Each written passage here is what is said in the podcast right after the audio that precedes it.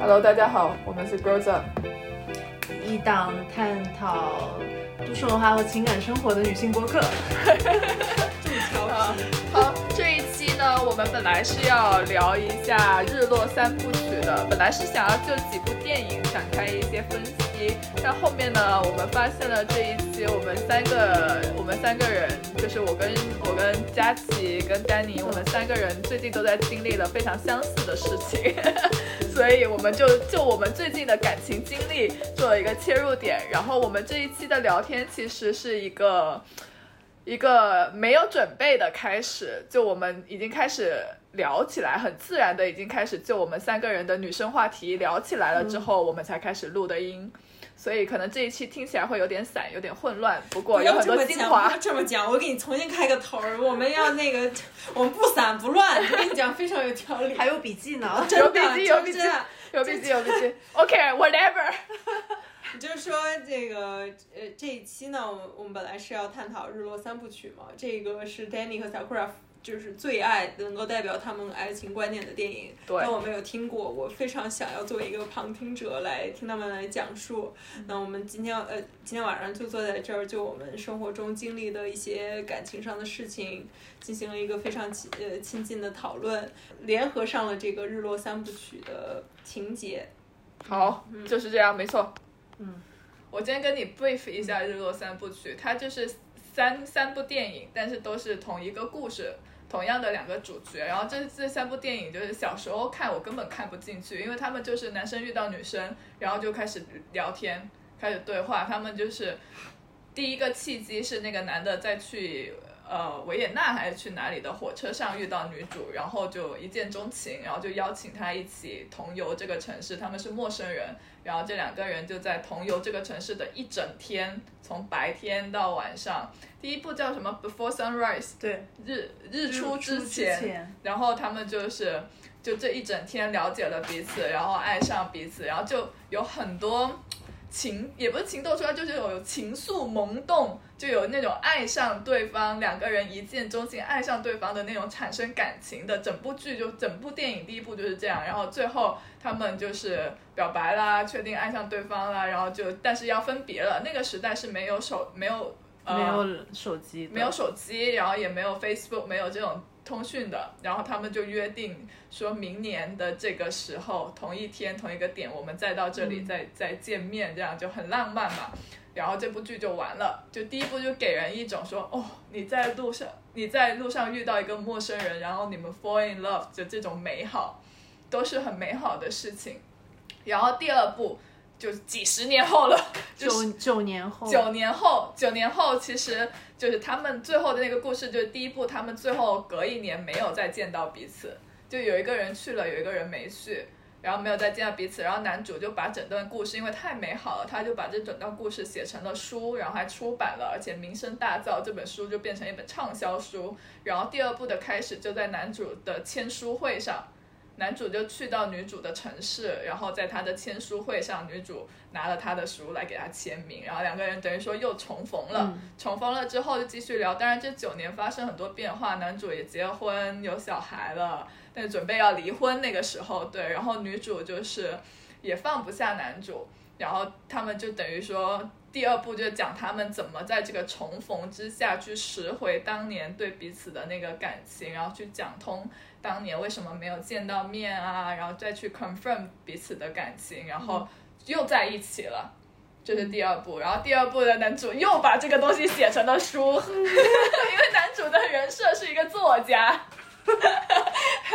把这东西又写成了书。第三部就是他们已经在一起九年之后，在又九年之后，就等于说其实中间就是十年十年这样的间隔。又九年之后，他们已经在一起了，然后男主。他们就是男主跟女主，他们一家人，然后还有男主跟他前妻的小孩，跟就一起去希腊度假过一个 summer，然后女主演就你可以看到都还是这两个演员，你可以看到他们肉眼可见的变老了，然后就是大家都已经四十岁左右的那个年纪，然后已经就算是组成了一个家庭了吧，然后他们就第三部为什么我最喜欢？因为第三第三部非常真实，就。有是真实的的关系，真实的亲密关系，就是有大家就是好的部分，有大家就是彼此相爱的东西，你可以看得出来。但是也有很多你没有办法避免的日常的鸡毛蒜皮的吵架，然后有一些甚至是最根本的，就是他们在这个 relationship 中自己的不满，也在第第三部里面吵通过吵架和辩论的方式全部都倾泻出来。当然，最后还是他们还是和好了。嗯但是第三部最后就是看到最后，就有一度你觉得他们就要玩完了，嗯就可能这两个人要完蛋了。嗯对，然后就是吵架吵得不可开交，但最后还是和好了。嗯然后你就会发现，我我为什么最喜欢这个，就是我发现到最后他们和好，其实都 compromise 了，都做出了妥协，大家谁也没有真正的得到他在吵架中想要争取的那个最根本的东西，嗯，谁都没有得到。但是三炮又因为放不下对方，不能割舍这份感情，或者是因为还爱着对方，然后他们又互相妥协，最后就和好了。就第三部更能反映人性，然后也是商业上最成功的。他们这个电影是导演和两个演员一起去写的剧本，所以还蛮有趣的这个这个过程。然后呢，他们是大概可能拍了几个星期吧，然后成本只有三百万美元，最后赚了两千三百万美元的票房，就是商业上也是最成功的。所以大家还是很喜欢看这种很现实主义的、很。很真实的，但玻璃出了前两部的脱脱离出了前两部的罗曼蒂克的那种呃预设之后呢，这个真正的去讲一个复杂的亲密关系的故事。嗯嗯嗯，对，它有一步一步的上升，好像这个故事最开始是导演自己的亲身经历，嗯。他的确是在某个去去哪里的路上遇见一个女孩，然后有产生过这么一段情，但后面这个故事就是现实生活中他是不了了之了，这个故事后面是没见到，但是越到这个就是第二部和第三部就已经脱离了导演自己最初的那个情愫的那个故事嘛，反而就是上升到了现实的层面。现实中，如果你跟一个这样的人，OK，九年不见又重逢，然后又决定要在一起是怎么样的？现实生活中重逢了，再生活了九年，然后之后又会是遇到什么问题？对的，我时常就在想，比如说泰坦尼克号的两个人，那在这一相处的几天中擦出了这样的巨大的爱情的火花。但如果说是把他们放在生活中，我觉得他们也是嗯对生活对生活不下去的。对，也有可能生活不下去，就是 Who knows？所以就 It takes so long to to write the whole story。你要用一生去写这个与对方的故事耶，嗯，是不是很有趣不？仅是他们变了，我觉得第三部他们有刻意把自己搞得好像肉松一点啊，然后那个垂一点、胖一点的状态。是吧？就那两个演员其实呃私底下还蛮美的。呃蛮 fit 的，我觉得为了这个电影要要表现出一点有点沧桑、有点被生活磨练了的这么一个两个人感情故事，就是你觉得我会让我让我觉得比较印象深刻的，可能就是其实中间会有一些很现实的问题，比如说我要不要为了呃这个男生 Jesse 和他前妻生的小孩儿。去搬到美国去，嗯那这个女生 Celine 她就要放弃自己呃即将呃在巴黎找到的新工作和更好的事业的发展。那这个是他们在最主要的的一个吵架点。吵架的片段，嗯就是大概有一个二十三十分钟的一个长镜头吧，嗯也没有长镜头，就是那个那个戏份的过程中。去以此为由头去探讨事情，就最开始他们本来就是已经要开始要 make love 了，嗯，但是突然嗯，突然就儿子打电话电电话来，因为这个事情，然后就停止了做爱，并且变成了争吵。对衣服都脱了一半了，对然后 突然开始两个人坐在那里开始吵起架来了，对，衣服都还没穿起来就开始吵，对就很真反实转反转，断崖式的反转，Oh no！但我但我有觉得有一句话说的特别好，就你能控制住的就不是爱情了，啊，对啊，啊，对啊，就是你的感情这些都挺难控制的，就挺真实的，证明你不是在就一味的用理智思考，因为你能用理智思考去计算去理清的东西，可能就就不不是的是对啊，不是爱。对啊，但是吵架这个片段很有趣一点，就是吵架是大家都在演自己剧本的一个状态，和你日常的大家在谈恋爱的过程中的对话又不一样。那个时候可能是比较真实，嗯没有这么多的呃防备和一些演演绎在里面。然后呢，在吵架这个片段呢，导演也要求他们说，你们在这个过程是唯一能演的一个部分，嗯就其他部分都是要去通过演而不演。嗯就是其实吵架这个部分是相对容易的一个片段，嗯因为他可以去大家去，呃，这个女生她去演一个就是对现实生活很不满的一个女权主义者，嗯，这个男生又去表现出一个就是很恋爱脑的，我都献给你了一切，你为什么还要这么骂我？嗯，的这么一个嗯这么一个人设，一个浪漫的人设。对，我觉得有个点非常那个，就是男女主不停的在诉说他的诉求，就是我不想为了你或者为了你那个小孩再去改变我的人生选择，我不想为了他然后搬去美国。嗯但最最终最根本的诉求是我希望你可以尊重我我的选择，就是我要什么，我希望你可以 consider 我要什么，我的人生要什么，而不是一味着是我在为了你去牺牲这些东西，或者或者去做出选择。但男主就完全没有读到他这个他不，觉得他在牺牲，对男主只看到说。你是我这个这这辈子唯一的真爱，我为了爱你，我都 fucked up my life。对对我都毁了我自己一生，就是为了跟你在一起。甚至在那个女的有有一句有一段就是质疑他，可能早年在有一次出差的时候和呃另另外一个同事发生了一些暧昧和什么 one night stand，嗯，然后那个男生也没有正面回应，他就是说我都给了献给了你我我的一一生一生，对，那如果你想要因为这个事情来否定我，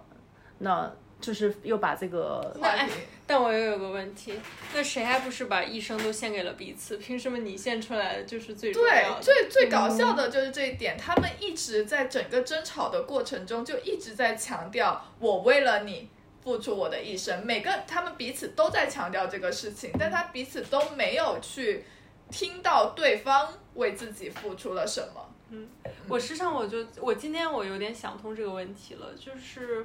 那是不是我把自己看得过于重要了？就是我的付出，我的给予，为什么感觉就好像有点累？是不是就是我把自己看得比较过于重要了？对，我觉得在 relationship 当中经常会这样，就是你一直在想要说啊，我都为你做了这么多，你为什么不理解呢？那可能对方也在想说啊，我都为你做了这些，你为什么不理解呢？但两方都这么想，就会变成没有任何一个通融点，对的。就会变成刀枪一直在对打。对，嗯。嗯。对，even 在在这个故事这个电影里，到最后那一刻，我觉得他们都没有真正的读懂彼此究竟为彼此付出了多少。嗯，但我觉得这个事情是真的，就是为什么会觉得累，自己作为一个给予者累，可能就是只看到自己的付出了吧。这个我也是一直在反思，是不是自己的盲点。那其实生活中大家每个人都为了就是说很多事情牺牲了自己，或者说呃付出了很多，也都在做给予者。可是为什么就我们不能只盯着我们自己给予和牺牲的部分？因为大家其实在很多事情上都是共同努力的。对，有时候可能是我们觉得自己在给予，对吧？但我们每一次在给予的时候，我们都会给自己打一朵小红花，因为嗯我们内心都认可，并且知道自己在给予，嗯所以到最后你就会觉得自己给予了很多，嗯。然后觉得就会产生这种怨气，我都付出了这么多，你为什么不理解呢？但对方也是一样的，就大家没有一边在给予的时候，一边在想说，OK，我现在是自己在给予。但是人家不一定知道啊，人家不一定感受到，人家不一定 appreciate 我这种给予，或者人家 appreciate 我这种给予，但人家并没有意识到我是在单方面付出。嗯就是两个人都活在各自创造、为各自想象的一个现实 reality 里面。嗯，然后在这个电影里面，这个男生他他其实觉得自己在一直做呃感情上的付出吧，是一个很也是一个很很就是 imagine 的一种状态。但是女的她是因为作为一个呃 caregiver，她其实早就走出了这种呃美好的幻想，他其实被有点被现实打败了。然后他是在做一个物质上面的付出，嗯，那其实两个人就是在聊不同的事情，嗯，就是不同层面的付出，这个是不对等的。但我又我又觉得，如果要维持一个家庭或者维持一段长久的亲密亲密关系，的确就是两个人可能会在不同层面上付出。比如说有一个人就一直在付出感情，然后对方就一直在付出物质，就是我觉得这好像是一个永远无法协调、永远无法解决的一个问题。就是就是最后的解决是什么样？他们就是各自让一步，然后就还是和好了，因为就还是想跟这个人继续走下去。那个男的现场编了一个小作文儿，对，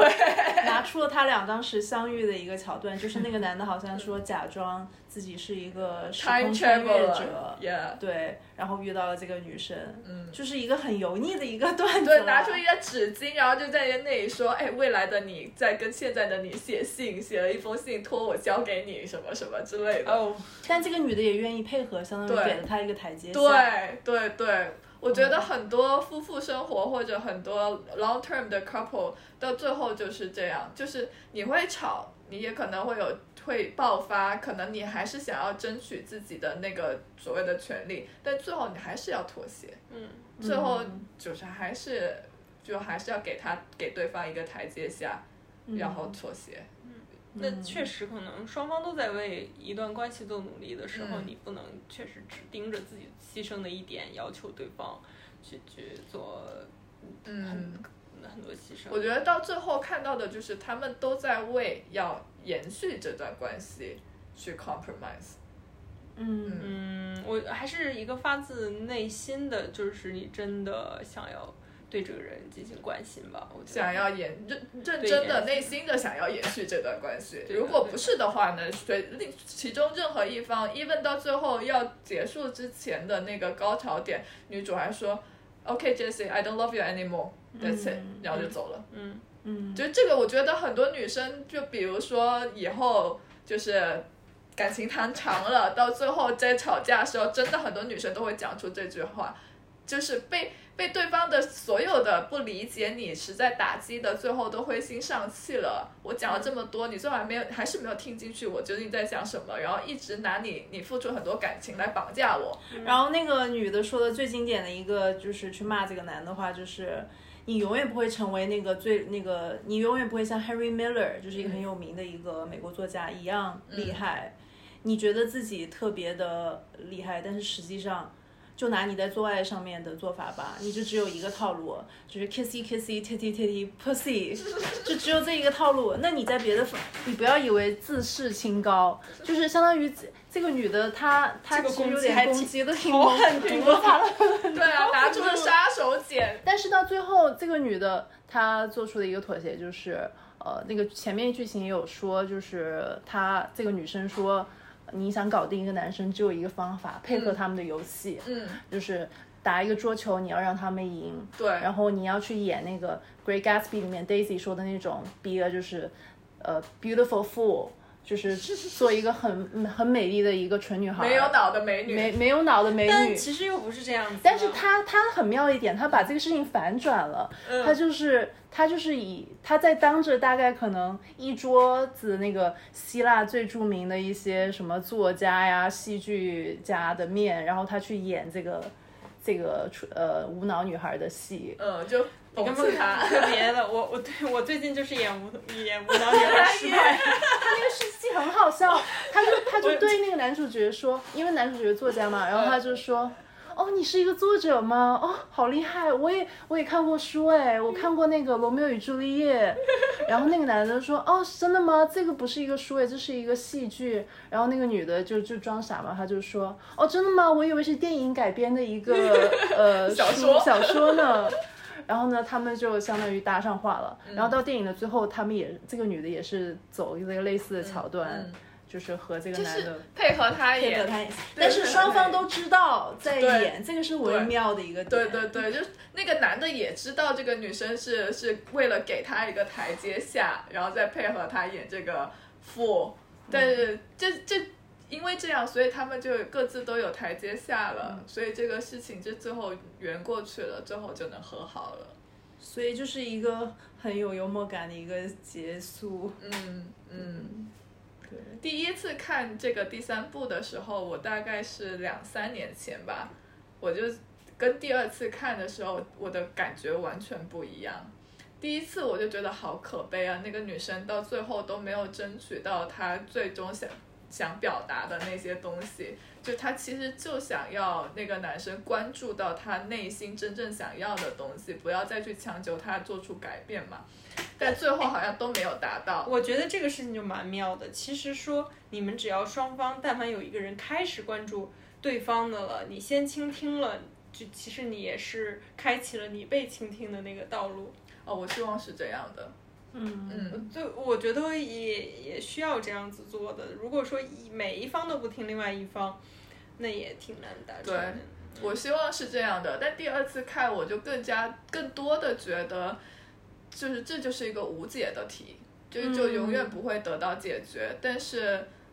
我又从他们的这些互动和这些吵架里面看到了爱。嗯嗯，我觉得就是因为有爱才会吵架，有爱才会想要去表达，有爱才会最后选择妥协，然后继续我觉。得这些这些弯儿都得自己转过来，就是要这样子。然后，所以就是说，一个人嘴上说着爱不爱，但我觉得就是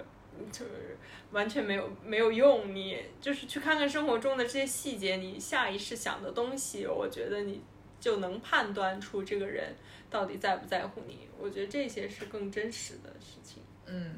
嗯，对，其实我还蛮难跟人吵起架来的。我觉得学会吵架是很重要的，就是热吵，就是热吵是可以解决很多问题的，不是冷战，不是说不沟通，you know。对，但就是我热，我就是也蛮难吵起来的，就我也不太会有愤怒，但我可能也会有一些自我保护的吧。嗯，我觉得我跟我前面的男朋友就是都不会，也不都吧，但是有几个是不会热吵，嗯，就是我们出现什么问题也不讲，或者会吵，但是不会热吵，就是讲两句，然后就互相不理对方，嗯，然后过可能过几天就好了，过几天这个事情过去不那么生气，可能就又好了，但是这个东西永远没有得到解决。是是是，我觉得就是这个卡在你心里，你觉得呃难受的东西，你越憋越不不能疏通，所以说你但凡出现了什么事情，你就要。还是及时疏通一下吧，因为你憋了这个东西，只会就是越来越来越让你们感情冷淡下去的一个东西，让你自己其实都已经冷淡了，因为你也不知道你憋这么一通，为了一个你还在不在乎的东西。对啊，然后对方也对方也觉得就是憋着难受，然后又不知道要不要继续下去，然后最后可能就没了，啪 就一拍两散了。是是，在乎还是会就是会有一个反应的。然后我觉得另外一个人如果在乎你，他的反应也比较容易表现出来。就真正一个人在乎你是会让你知知道的。我觉得因为你在最开始的那个欲望消散之后，就会产生感情危机。任何一段感情，对，就它表现方法不一定是断崖式的。嗯，对，只是我们最近在面对断崖式的难题。大家都在试探吧，因为你那个你也不知道哪些人能 hold 得住热潮，哪些人 hold 不住这个东西。但是，呃，有一个也是欧美蛮火的心理学家叫 Esther Perel，他写了一本就是关于欲望的书，然后他基本上就是在说，你这个真正的危机不是你欲望消散，而是你俩到底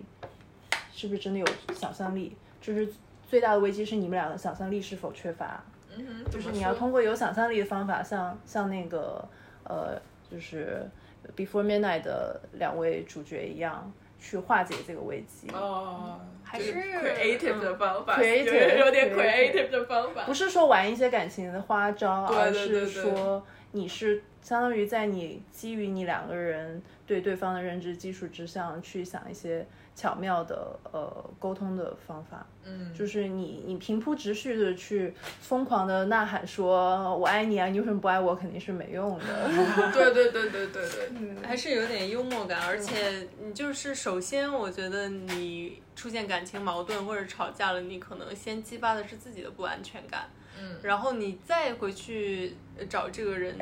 交谈的时候，你可能也要先跨越和认清自己的不安全感，先处理一下自己的这些，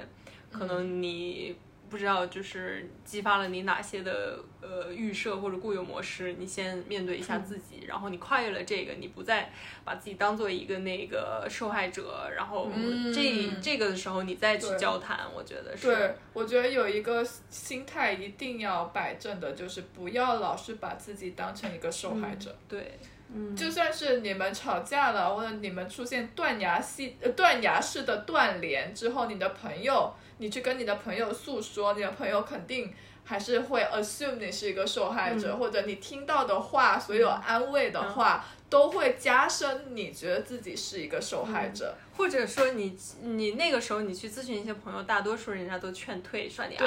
散了吧这样子。然后，但其实有的时候给出这些建议，一个是基于不了解，第二个也是基于他们自己经验想保护你啊，就是他们这些建议可能也是出于一些恐惧，嗯对吧？然后呃不了解，然后再就是呃假设你没有任何错误，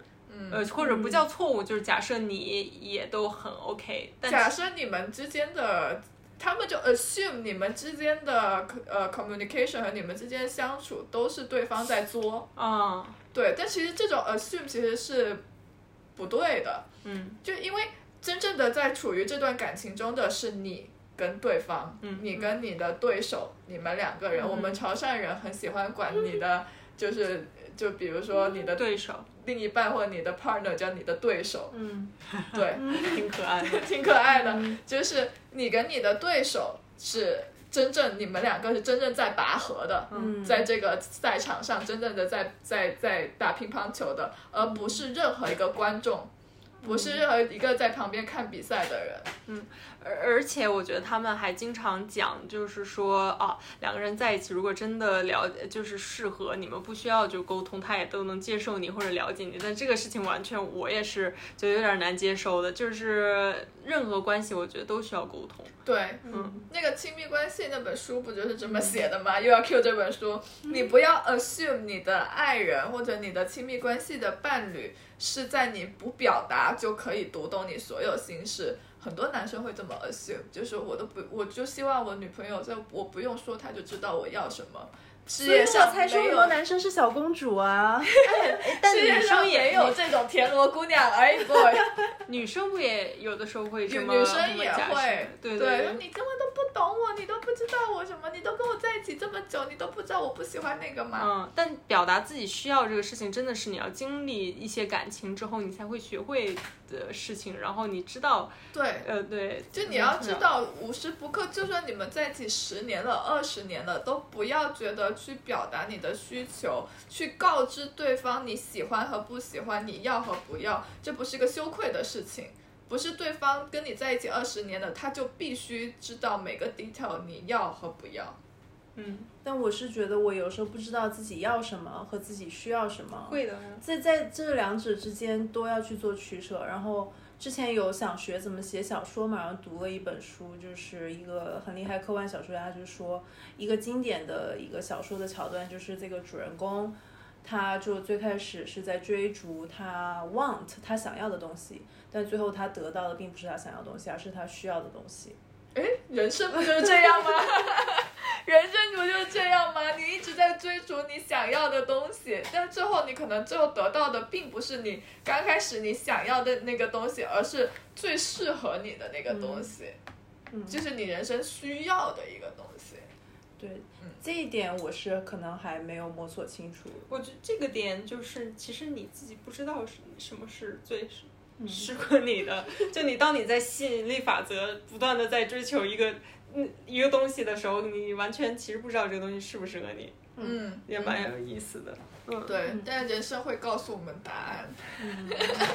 但是反正你能得到的就是最适合你的了，那对还能怎么讲？那是那是，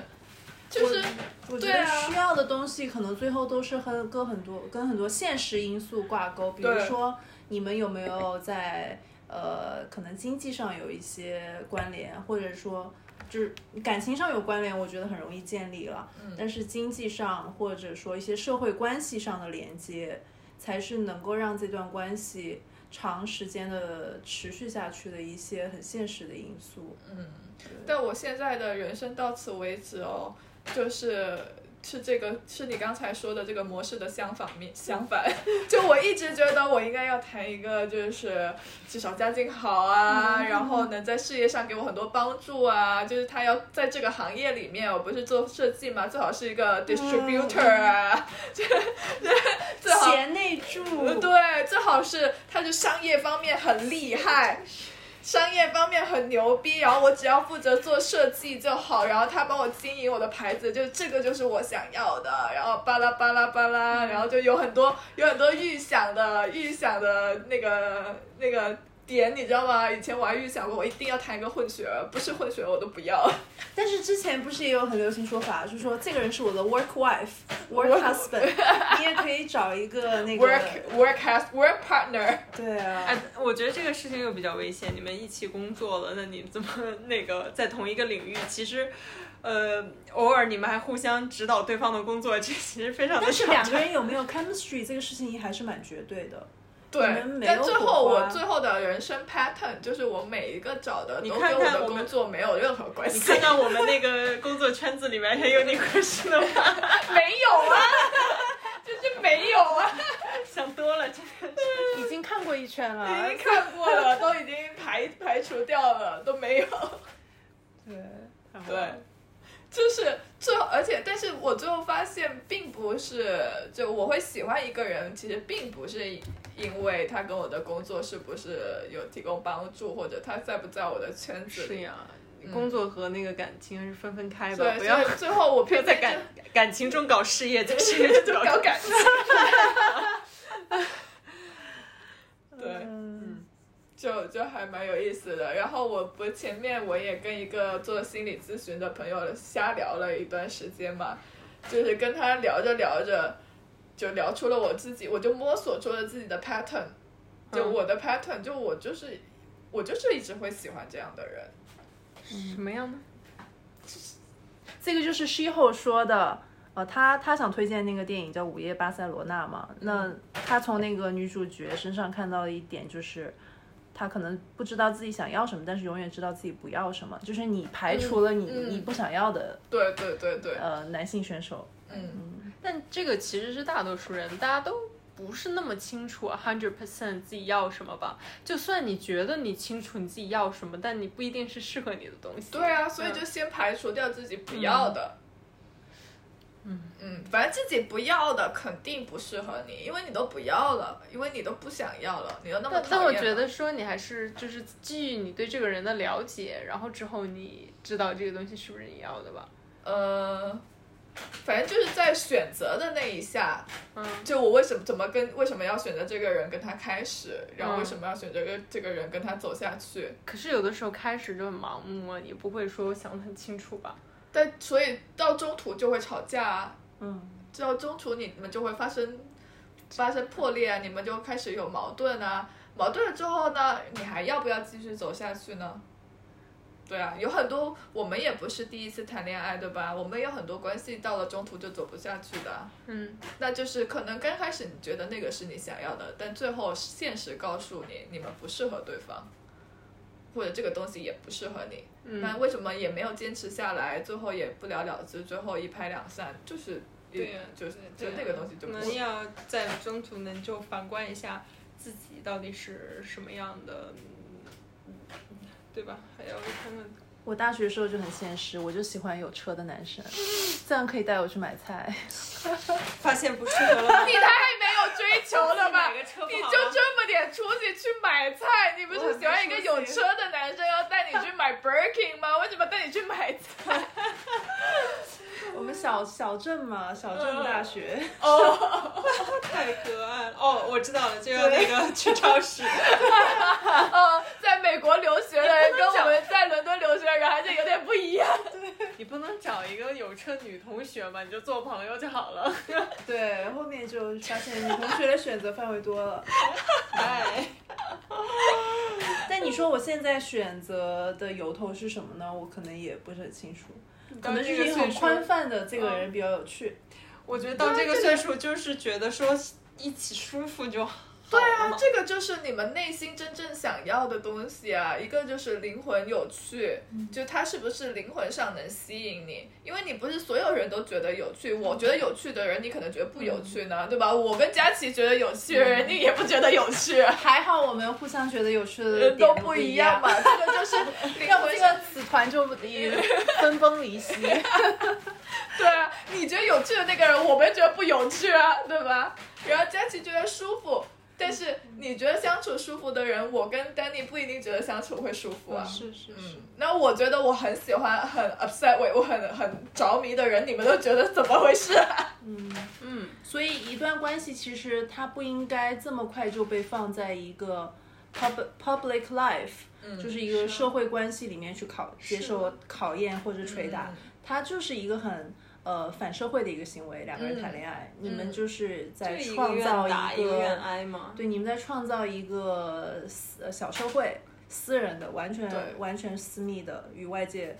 隔离对，我。觉得这句话很好。你们两个谈恋爱就是一个很反反社会的事情。我当年写小作文的时候有总结一下这一点。啊，没有人劝人和的，都劝人分。你们这恋爱什么呀？恋爱又要吵架，又要意见对啊，其实是呀。你如果恋爱的时候，然后你跟你的恋爱对象，你跟你的对手吵架了，然后你去跟你的朋友诉苦，没有人劝你和的，都劝你分，对的，基本上是。就希望你别在他面前吵吵了。或者就是，或者就是大家都会觉得你受苦了啊，觉得怎么样怎么样，不行就散了呗，何必呢？什么什么之类的啊。我觉得我还是比较希望，就是朋友是劝我说，你去客观的看待一下这个事情，对或者说你去感受一下你真实的感受，呃，对你也要做自己让自己开心的决定，就这样。所以我们每次对被断崖式吵架，都是开始用知识武装我们自己，去读一些，比如说亲密关系书，去看一些 couples therapy，看一下什么陶白白，那个不是。不是，不是神学。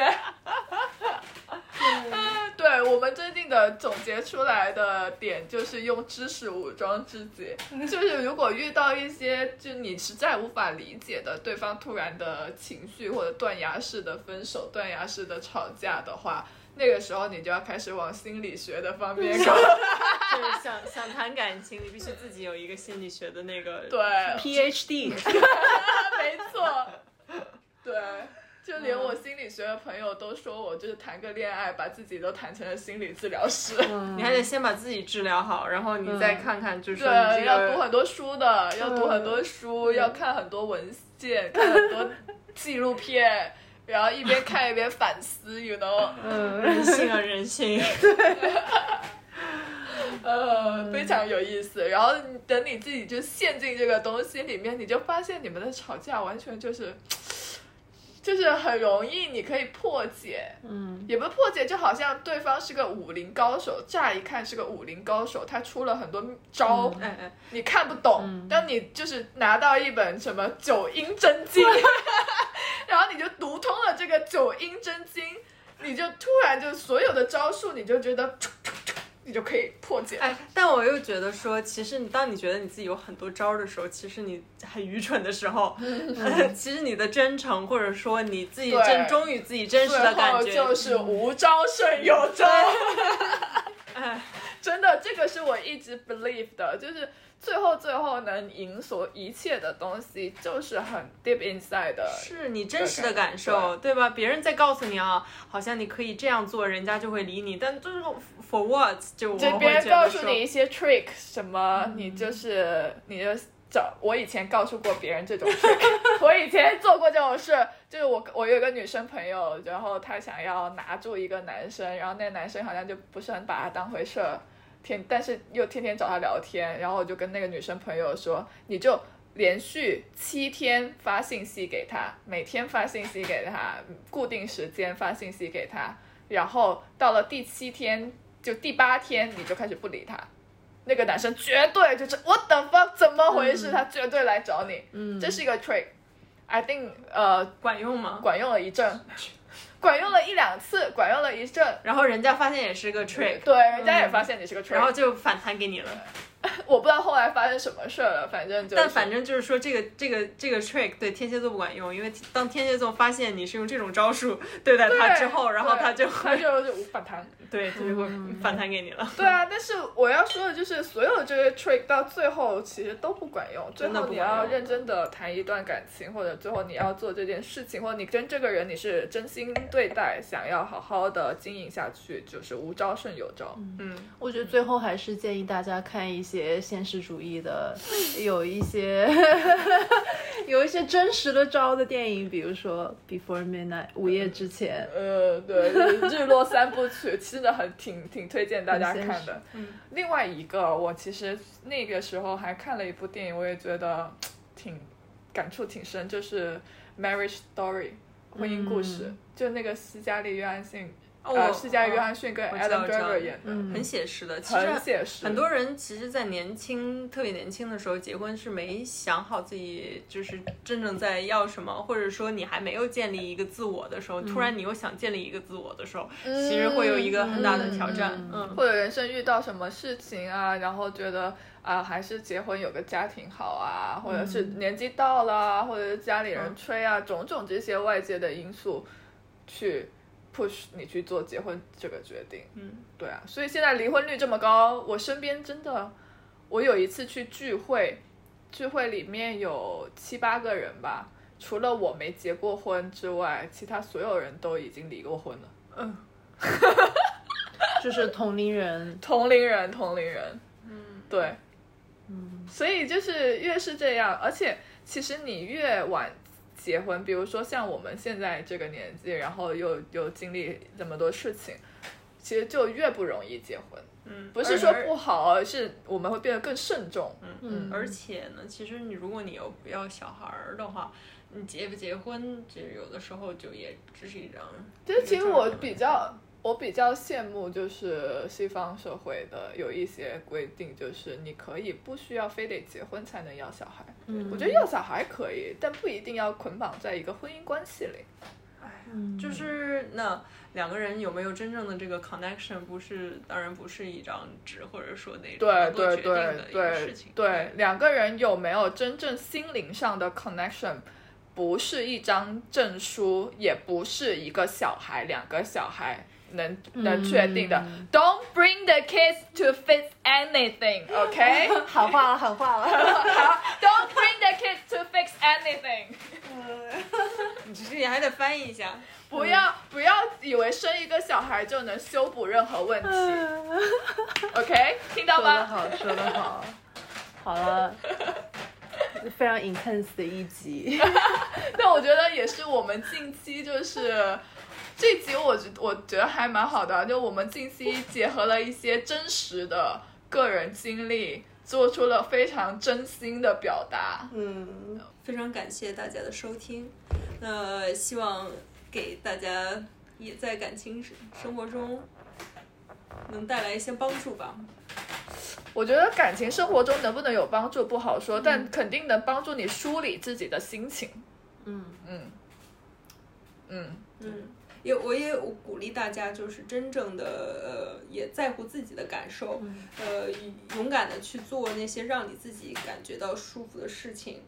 嗯，因为你毕竟也在呃，在一个感情中做自己，然后也被接受，这个也才是一个比较好的感感情，但沟通也是很重要。我觉得不要太把自己当回事儿，又不能不把自己当回事儿，反正这个度要掌握一下。